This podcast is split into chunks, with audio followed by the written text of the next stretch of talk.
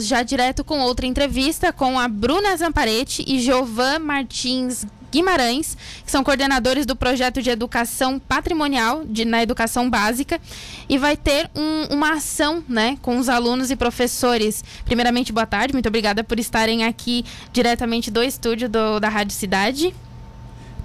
Boa tarde a todas e todos que estão nos ouvindo. Boa tarde, obrigado pelo espaço. Boa tarde a todos os ouvintes. Então, é, essa ação vai ser em conjunto com os professores e os alunos. Exatamente. É uma ação educativa de sensibilização patrimonial e ambiental no Sambaqui Capivari 1, uhum. que é um sambaqui que fica localizado parcialmente dentro do Parque Ambiental, em Cantos do Sul, e na comunidade centro de Capivari de Baixo. É um sítio arqueológico de quase 4 mil anos de formação, né? A datação dele. E a gente vai fazer uma, uma ação educativa ali envolvendo a valorização do patrimônio arqueológico e o cuidado com a parte ambiental, porque ainda hoje ocorre descarte incorreto de lixo na área do sítio arqueológico, né? Então é uma uhum. ação conjunta de professores e estudantes da graduação do projeto e estudantes também do projeto do guarda ambiental ali do parque ambiental e toda a comunidade envolvida. O objetivo também é a conscientização para não ocorrer mais esse tipo de descarte. Correto. É, sensibilizar a população para preservar aquele espaço, né, tanto uhum. do ponto de vista do arque uh, arqueológico, onde tem um sítio arqueológico, quanto também ambiental, né? Afinal, as pessoas estão descartando entulho, toda aquela região. É, dentre as ações que a gente vai desenvolver naquele, nesse dia, justamente vai ser a coleta de, desse lixo, desse material que foi descartado lá. Então, o objetivo é sensibilizar também uh, os estudantes, a comunidade local, né? Obviamente, não é a comunidade circunvizinha ao sítio arqueológico que faz esse tipo de descarte, são moradores de outras áreas que passam pela área e deixam descarte descartam móveis e, e outros entulhos ali pelaquela região. Então a ideia é sensibilizar justamente os estudantes e a população que estiver passando ali no decorrer da, da manhã de sábado. É, essa, esse tipo de ação já foi feito outras vezes ou é a primeira vez? Já desenvolvemos outras ações educativas. Com essa pegada do ambiental junto com o patrimonial, ainda não tinha sido feito. Certo. A gente vem desenvolvendo, né? Eu, o professor Giovan, somos uh, líderes do grupo de pesquisa em educação patrimonial e arqueologia da Unisul. Então, ao longo de toda a nossa trajetória ali no grupo de pesquisa, a gente vem desenvolvendo ações, né, de pesquisa arqueológica e educativas nesse sítio arqueológico. Só que é, recentemente, né, em decorrência desse projeto do Proes, a gente direcionou as nossas ações uh, para essa parte também da limpeza do sítio arqueológico, né, do cuidado dele, e a gente vai intensificar e, e, e estar agindo mais nesse dia, que vai ser no dia 4, né, próximo sábado, durante toda a manhã, para realmente chamar a atenção para o cuidado com esse espaço e o cuidado não só com o patrimônio, que é muito importante, né? Um patrimônio que conta a história do território, a nossa história, mas também um cuidado com o descarte correto do lixo, que acaba tornando o ambiente é, impróprio para a comunidade, né? Não é um ambiente uhum. legal, criação de animais, roedores, enfim, a gente vai aliar esses dois, e isso nunca tinha sido feito, né? Uma limpeza do sítio arqueológico mesmo, que vai ser feita, e uma campanha conjunta da parte ambiental com a parte do patrimônio. Certo. O evento vai começar por volta das 8 horas da manhã, mas o objetivo é ficar lá durante a manhã toda. Correto. A gente vai ficar durante o dia, né? Já tem algumas escolas mobilizadas para conhecer o local. Uhum. Também a gente tem mobilizado a comunidade acadêmica né? para conhecer e os próprios alunos do, do programa, né? Do Proesg, é, desse projeto que a gente montou, que é a educação patrimonial na educação básica, que é justamente discutir essas ações no contexto da escola, né? E vale lembrar que, é, na verdade, é, esse, essa proposta, ela faz parte de todo um portfólio que o Grupep desenvolve em ações educativas voltadas para a educação patrimonial patrimonial. Na verdade, é a premissa do grupo, né? O próprio nome já diz, né? O Grupo de Pesquisa em Educação Patrimonial e Arqueologia, GRUPEP.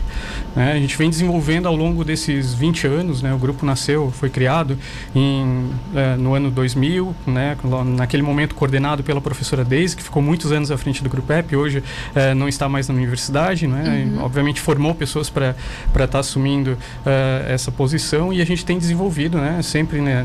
É, lutando para permanecer é, desenvolvendo as ações é, educativas, né, junto às escolas e não só as escolas, mas a comunidade né, de forma geral. Inclusive, né, a gente foi bastante afetado pelas essas questões ligadas ao, ao contexto pandêmico que a gente está vivendo. A gente migrou as nossas ações para plataformas virtuais, continuamos oferecendo essas atividades para as escolas da região e cabe aí um convite quem tiver interesse, professores da rede pública e da região, quiser conhecer mais sobre uh, as práticas uh, patrimoniais, sobre os sítios arqueológicos regionais, sobre essa história, né, essa história na perspectiva de longa duração, muitas vezes a gente tem uh, um vício de contar a história dos nossos municípios a partir da chegada do colonizador uhum. e entender que essa ocupação ela começou muito antes da chegada do colonizador, milhares de anos. Aqui, considerando a região aqui de Tubarão, a gente está falando de um contexto ocupacional de mais de 7 mil anos atrás.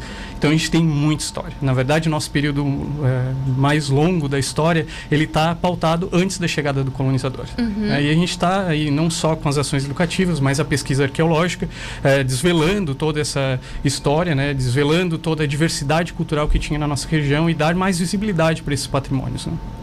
O que me chama a atenção nas informações que foram passadas é que foi esse registro foi em 1975 que tiveram de, desse dessa como é que eu vou explicar? Dessa desse sambaquis desse espaço na verdade né? Mas que esse espaço ali em si como você mesmo mencionou tem 4 mil anos de, de história. Sim, ele foi registrado em 1975 por um personagem muito importante da arqueologia é, catarinense, que é o padre João Alfredo Rohr é, em decorrência de uma construção de uma vala, uhum. né? A, ali na época era depósito de carvão da usina, foi construída uma vala de drenagem e apareceu é, o material do sítio arqueológico foi resgatado, remanescentes ósseos humanos naquele período e ele foi registrado.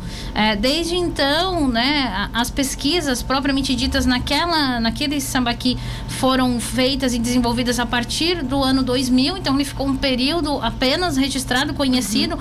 mas sem a delimitação limitação dele, a gente soube o tamanho dele, ele é um sambaqui muito grande, apesar de já ter sido intensamente destruído, ele ainda é muito grande. E a partir do, de 2008 foi feita a delimitação e mais recentemente, 2016, 2017, ele foi cercado porque ele está dentro da área do parque ambiental, né? Então até para fechar essa área e foi feito um, um deck, uma calçada, exatamente para impedir o descarte de lixo que era feito em cima do sítio arqueológico.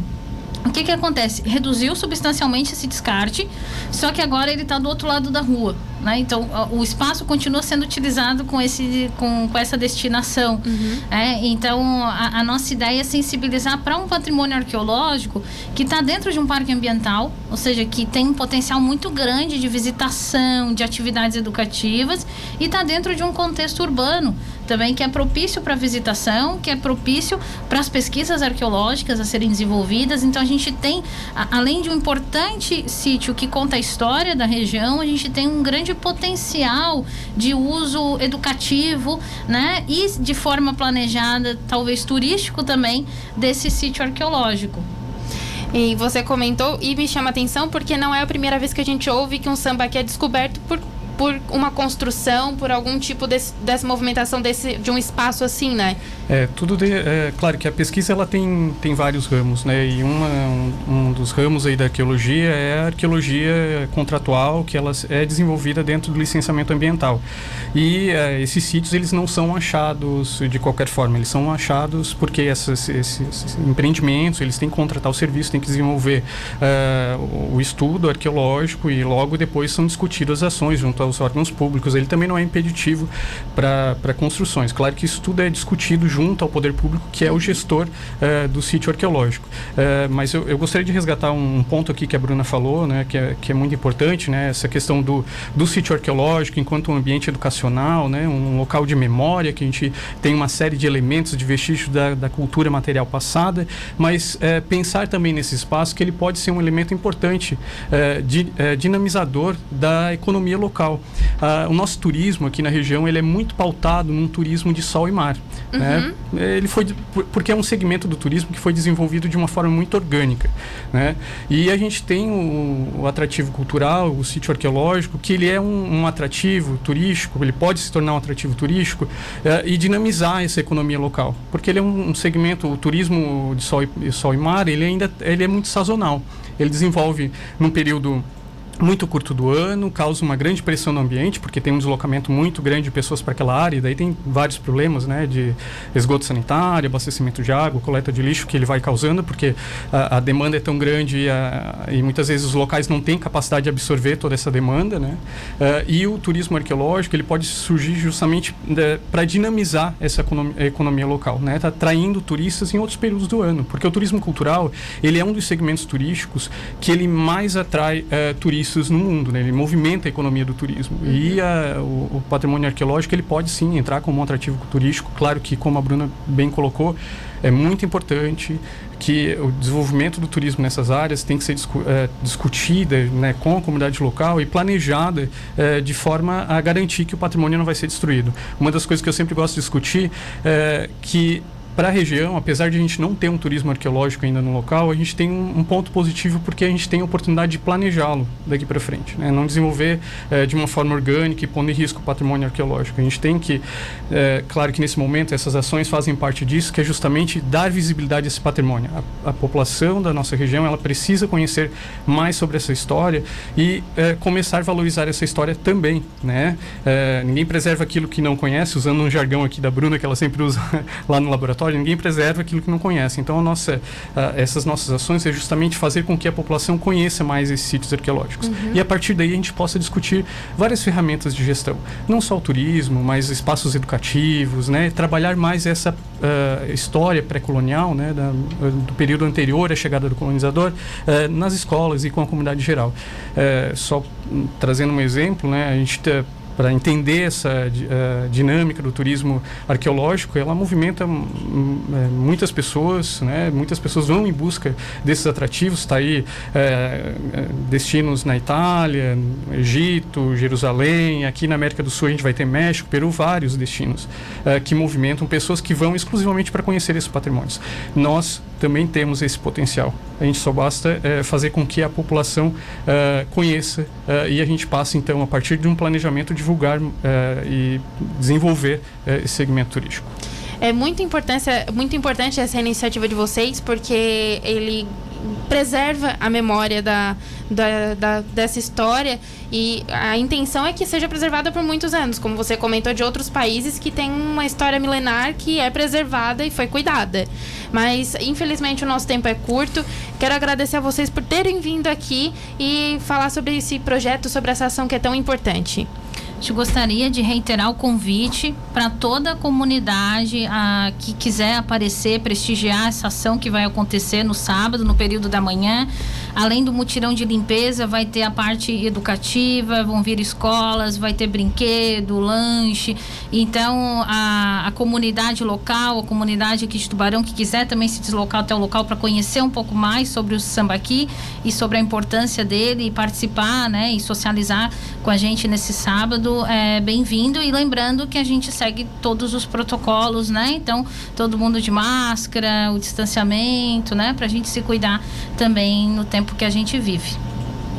É isso, acho que a Bruna já reforçou a nossa principal missão aqui hoje. Muito obrigado pelo espaço. Esperamos ter outros momentos para discutir mais sobre a nossa história local aqui, que é tão é, interessante e importante. Com certeza vamos ter mais sobre memória, sobre história. Bem importante a gente reiterar o assunto.